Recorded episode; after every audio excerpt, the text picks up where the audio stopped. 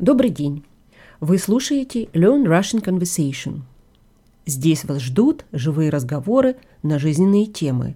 Вы готовы попробовать настоящее погружение в русский язык? Почувствуйте удовольствие от того, что вы понимаете. Подписывайтесь на наш канал store.lrcpodcast.ca. Привет, Виктор. Привет, Мария. Сегодня давай поговорим о шулерстве. Вот мы поговорили о картах, а шулерство и нечестная игра – это очень большая тема, которая примыкает к теме карт. Да, наверное, это очень интересная тема, но я, признаться, о ней ничего не знаю. Наверное, ты знаешь какие-то общие вещи о том, что есть вот крапленные карты. Ну да, да это безусловно я знаю. Вы знаешь, да. что есть крапленные карты, выпускаемые фабричным способом. Ну да. И в интернете, например, сейчас можно купить крапленые карты Шулера для начинающих. То есть, чтобы осваивать вот эту сложную науку, сложное искусство, да, шулерство, ну да. Ты да. знаешь, но ну, мне кажется, что если ты даже не собираешься это никак применять, это даже интересно просто знать, поскольку угу. это целая область, где люди применяют свои творческие способности, безусловно. Как и многие преступления, да, требуют какой-то инициативы, какой-то идеи. Даже с этой точки зрения интересно знать, в чем заключается шулерство. Конечно, ну вообще преступники часто люди творческие, да, и преступление это часто искусство, да. Вызов обществу. Вызов обществу, и он требует такой артистической натуры, и здесь мне на ум, конечно, приходит известный довольно фильм Луи Маля, французского режиссера, который называется «Вор».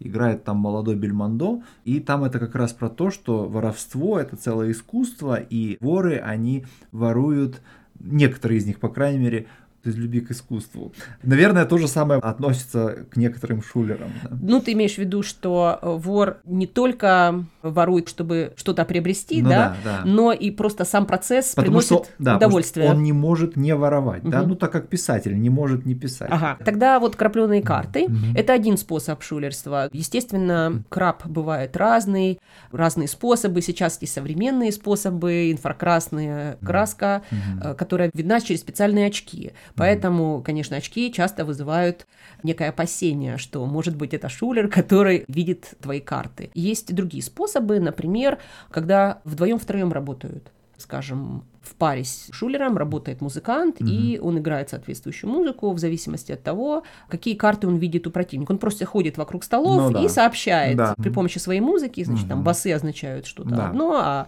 высокие мелодии угу. в высоких нотах означают что-то другое. Есть, конечно, способ посадить гостя спиной к зеркалу. Ну, это совсем, просто, совсем простаков. Просто, да. Ну, или, например, даже полированный шкаф. Ну да. Или спиной к окну и смотреть через подзорную трубу. Да, да, да. Еще есть большая часть, связанная с ловкостью рук. Ну да. Ну, это понятно, это известно, понимаешь, на этом построено много фокусов. Это искусство манипуляции руками. Угу. Здесь тоже открываются очень большие возможности.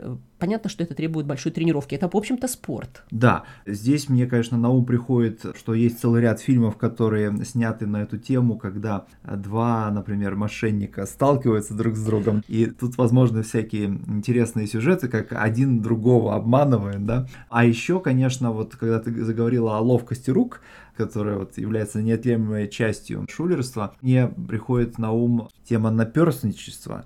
Ну, ты имеешь в виду наперсток это колпачок, который используют для шитья, чтобы проталкивать иголку, и он э, является предметом игры, да, такой да, вот, азартный. Да, вот если шулеры это люди, которые работают в гостиницах, да, там каких-нибудь постоялых дворах, даже иногда, может быть, в каком-нибудь высшем обществе, да, потому что, ну, карточная игра, как мы обсуждали с тобой, это такая светская игра, да, в нее могут играть люди с большими деньгами, да, то вот наперсточник это тот, кто работает в такой народной среде, то есть это, как правило, рынок или ярмарка какая-нибудь, да, где толчья людей там, да, ну и, конечно, люди приходят не только там что-то купить, но и развлечься, да. Как правило, смысл игры заключается в том, что есть три наперстка, да, под одним из них есть какой-то маленький шарик, да. Или и, монетка, или, да? Ну, монетка тогда нужно не наперстки, а чашки, да, угу. вот. Ну и смысл в том, что наперсточник начинает вращать, манипулировать, а, манипулировать, да? да, а играющий должен после этих манипуляций сказать, под каким наперстком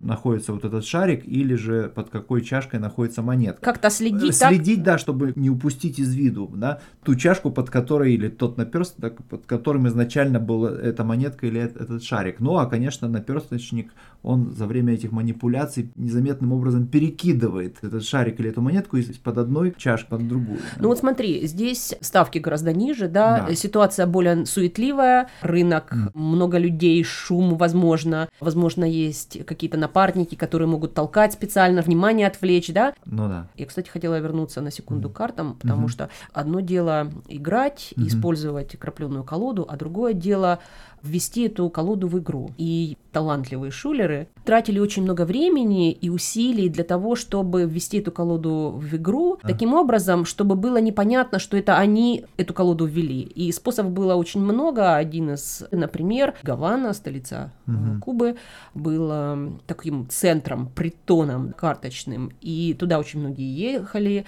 чтобы играть в карты. И были случаи, когда шулеры готовили целые партии карт, они перехватывали государственные партии угу. груза с колодами, угу.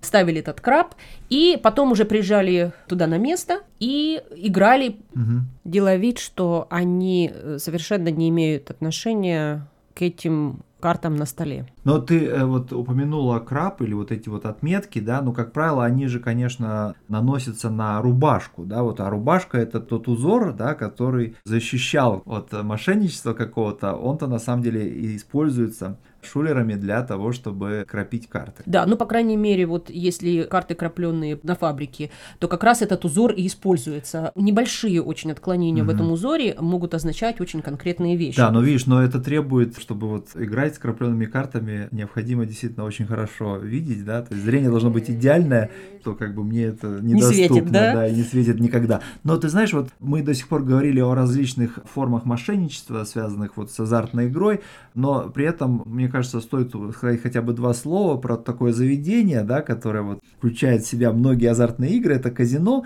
причем в казино все легально, да? Да. То есть это система, которая действует по совершенно официальным правилам, и при этом она устроена так, чтобы люди, которые туда приходят, оставляли там свои деньги. Да, это очень хороший пример, что там эта психология систематизирована, да, да. на институциональном уровне, да. считай. Ну и наиболее очевидные вот формы использования этой человеческой психологии, это то, что в казино, как известно, нет часов и нет окон, да, и, соответственно, игроки не видят времени, сколько да, времени теряют прошло, чувство теряют времени. чувство времени, да, и, соответственно, это их завлекает, и они начинают проигрывать.